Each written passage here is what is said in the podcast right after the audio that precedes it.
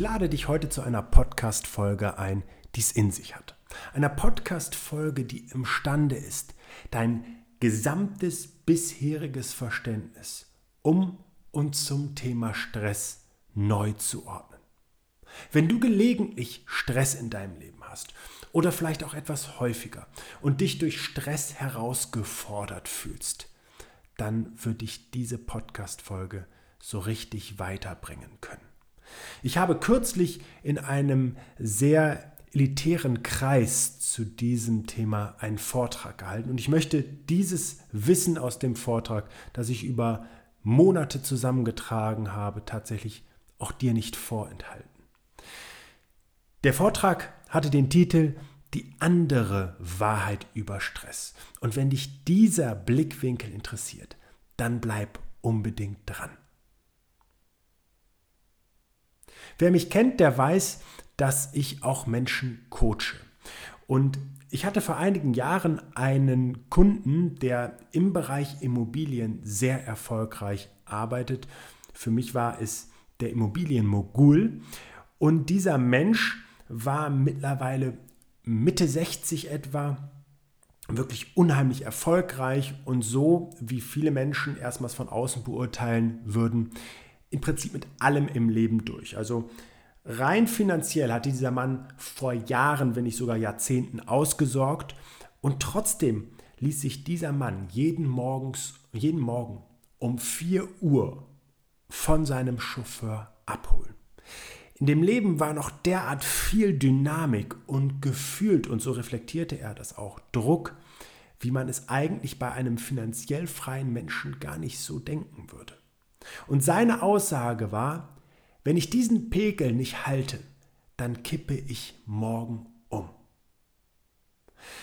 Und tatsächlich ist es so, wenn wir uns mit dem Thema Stress beschäftigen, dann wirst du nicht lange suchen müssen und lesen, dass Stress der Gesundheit schadet.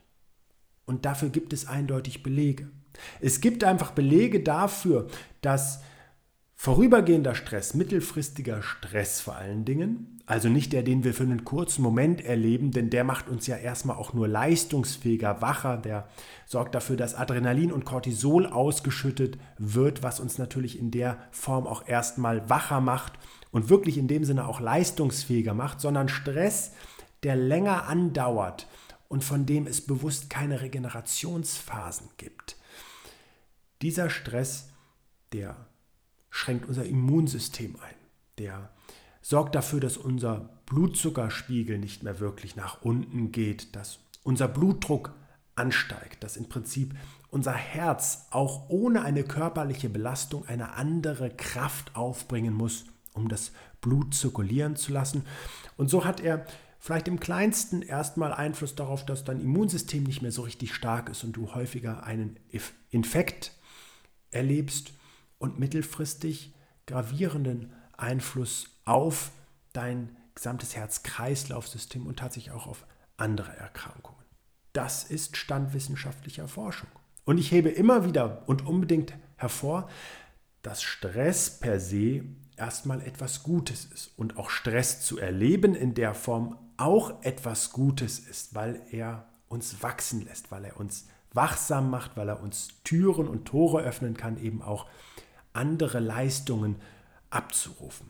Und deswegen glaube ich auch weniger, dass wir ein Stressproblem in unserer Gesellschaft haben, als ein Regenerationsproblem, wenn überhaupt.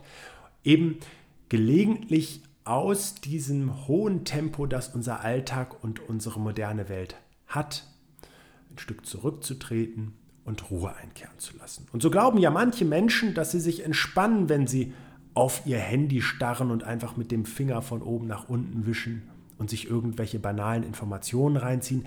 Das hat aber in der Tat für dein Gehirn absolut nichts mit Ruhe und Entspannung zu tun. Und all der technische Fortschritt, der uns viele Türen heute öffnet und viele Möglichkeiten bietet, der fordert an der Stelle beispielsweise auch seinen Tribut, wenn wir es nicht schaffen, ganz bewusst auch von diesen technischen Helferlein gelegentlich Abstand zu nehmen und im wahrsten Sinne des Wortes abzuschalten. Aber ich betone, das ist die eine Wahrheit über Stress. Und ich möchte jetzt mit dir über die andere Wahrheit sprechen. Und tatsächlich ist es unmöglich, diesen Vortrag und die ganze Power und die Bilder und die Energie hier in diesen Podcast eins zu eins reinzupacken. Aber ich glaube, du wirst merken, mit dem, was ich jetzt in den nächsten Minuten erzähle, was das für eine unglaubliche Macht haben kann, wohlgemerkt. Und zwar spreche ich über Studien, die in dem Zusammenhang durchgeführt worden sind. Und zu Beginn möchte ich dich als allererstes einmal bitten zu beurteilen, ob du im vergangenen Jahr relativ wenig Stress hattest, so moderaten Stress oder viel Stress. Denn das ist tatsächlich auch der Beginn der wissenschaftlichen Studie von Keller, Litzelman und Wisk und Kollegen gewesen aus 2012. Die haben nämlich 30.000 Probanden im Prinzip zwei Fragen gestellt.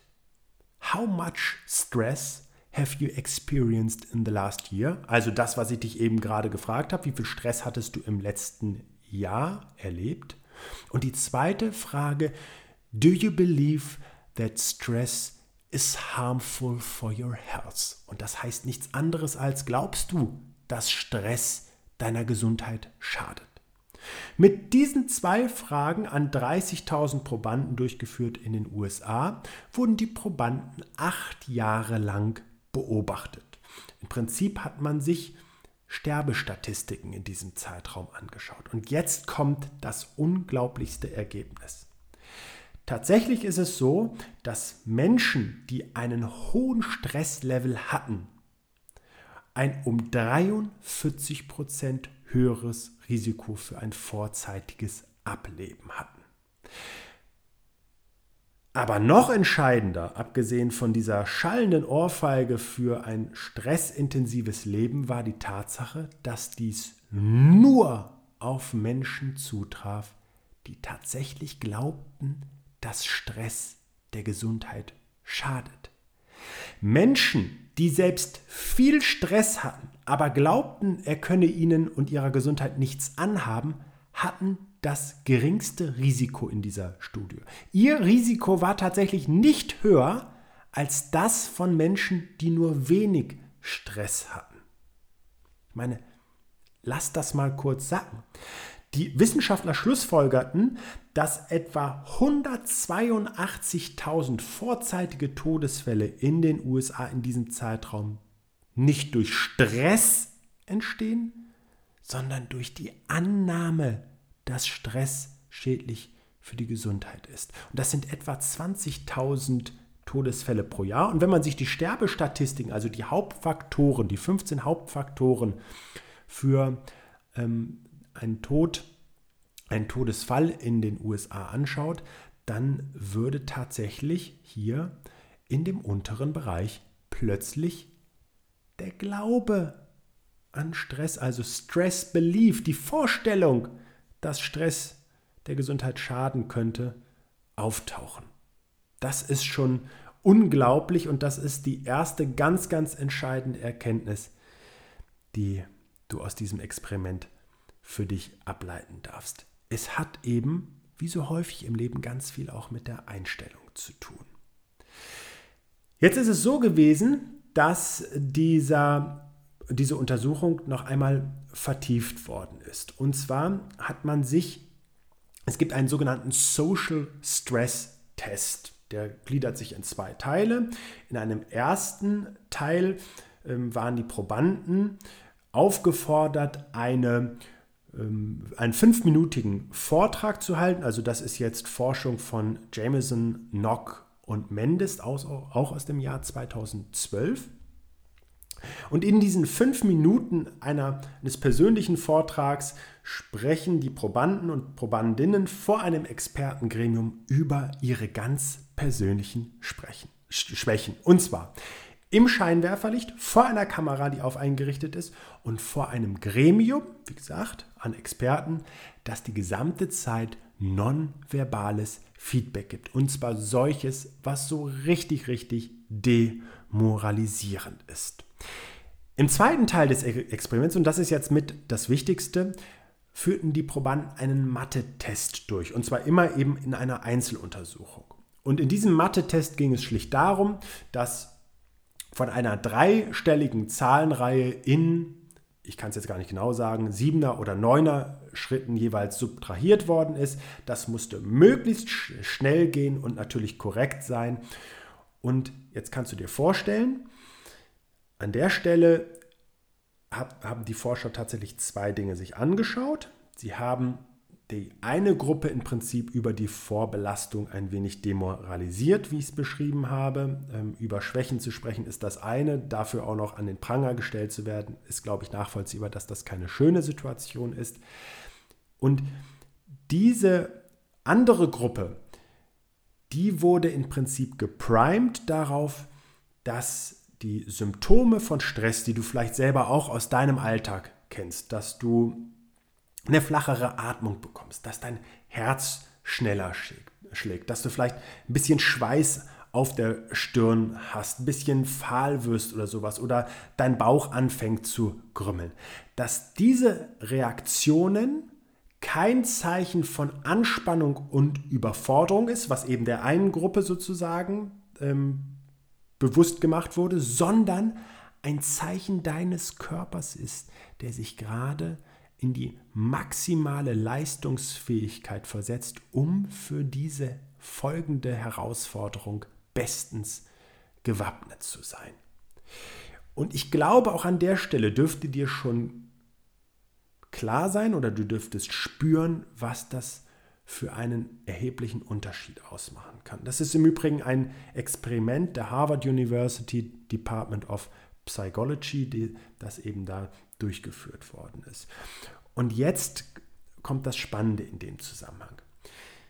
Vielleicht kennst du, kannst du dir vorstellen, wie ein Blutgefäß aussieht, das unser, unseren ganzen Körper durchzieht. Und wir kennen die größeren Blutgefäße, die vom Herzen weggehen sozusagen.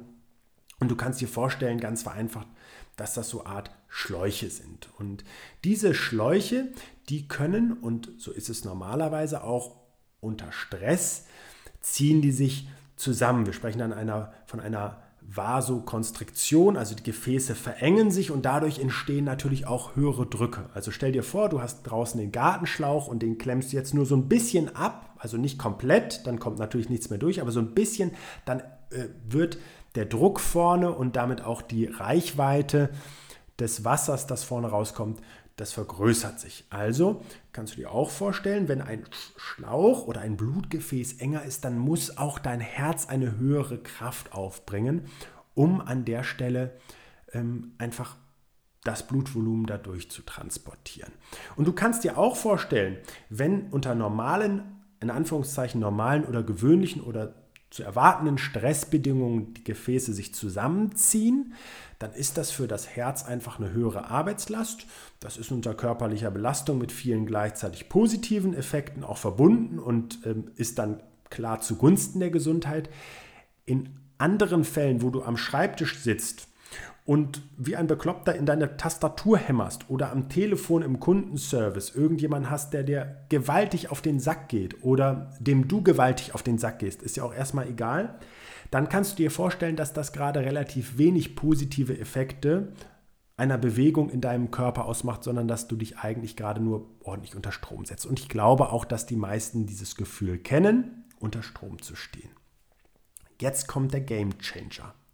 Tatsächlich ist es so, dass die Menschen, die Probanden, die in diesem Experiment darauf geprimed worden sind, dass alle Stresssymptome, die sie erleben werden, dazu dienen, den Körper leistungsfähiger zu machen, dass die nicht die Verengung der Gefäße hatten, sondern dass diese Gefäße weitgestellt blieben, auch wenn die Effekte, sichtbaren Effekte oder Symptome von Stress aufgetreten sind, blieb der Effekt auf die Blutgefäße aus.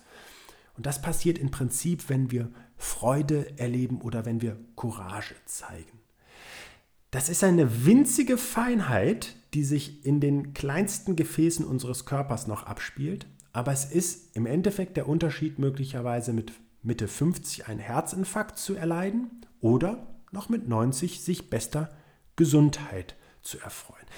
Die Wissenschaftler kamen zu der Aussage, How you think about stress matters.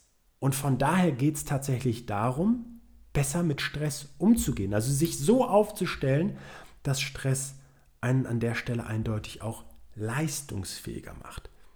Das klingt jetzt verflixt cool und vielleicht auch ein bisschen zu gut, um wahr zu sein. Das Entscheidendste ist, dass sich jeder klar machen darf, so einfach ist es nicht. Es ist nicht so einfach, wenn wir unseren Alltag kennen, diesen Schalter umzulegen. Wahrscheinlich ist es sogar die größte Challenge, eine ganz andere Einstellung gegenüber Stress zu bekommen. Es ist trotzdem die gesundheitsförderlichste, die an der Stelle uns zur Verfügung steht. Also, bei allen Themen des Mindsets heute und eines guten Mindsets können wir an der Stelle nochmal wieder richtig schön herauskristallisieren, wie genial es wirklich ist, die Einstellung über Stress zu verändern.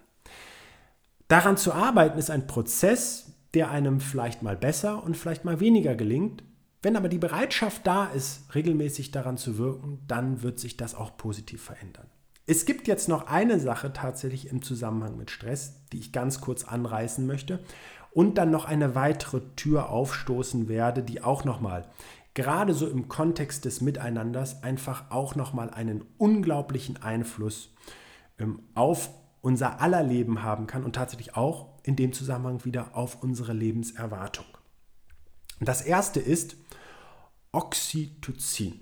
Vielleicht hast du von diesem Hormon schon mal gehört. Es genießt ja fast Kultstatus und viele kennen es unter dem Stichwort Kuschelhormon. Das wird zum Beispiel ausgeschüttet, wenn wir soziale Kontakte haben, wenn wir uns umarmen, wenn wir Menschen liebkosen, wenn wir uns knuddeln oder ähnliches. Und dieses Hormon wirkt zum Beispiel im Gehirn und schärft dabei unsere Instinkte.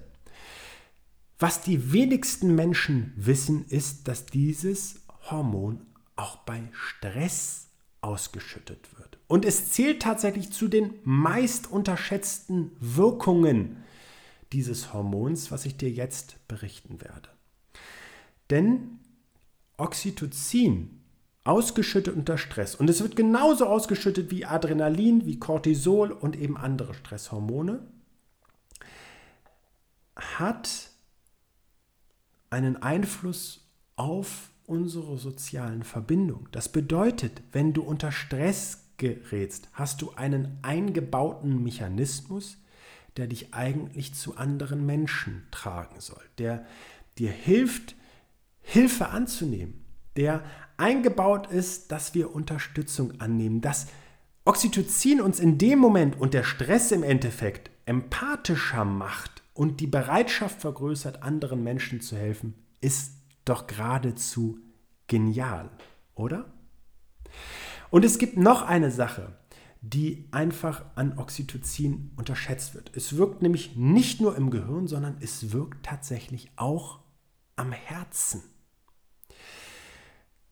Also Oxytocin ist ein Antiphlogistikum, so bezeichnet man das, ähm, das im Prinzip Andockstellen im Herzen findet. Also Oxytocin kann tatsächlich auch eben die Entspannung der Blutgefäße unterstützen.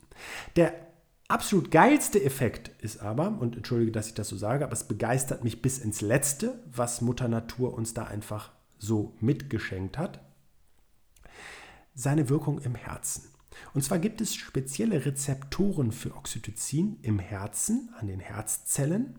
Und wenn wir Stress erleben und wir jetzt ja eigentlich wissen, dass er eben auch eine Belastung für unser gesamtes Herz-Kreislauf-System ist und damit auch für unser Herz eine Belastung ist, dann haben diese Andockstellen, diese Rezeptoren für Oxytocin an den Herzzellen die Fähigkeit, dass dieses Stresshormon das Herz direkt stärkt, das Herz regeneriert. Also das, was prinzipiell an Schäden hervorgerufen werden kann, wird im selben Moment durch einen eingebauten Mechanismus schon wieder regeneriert, repariert und wir können sogar gestärkt daraus hervorgehen. Und lass das doch einfach bitte mal an der Stelle für dich wirken.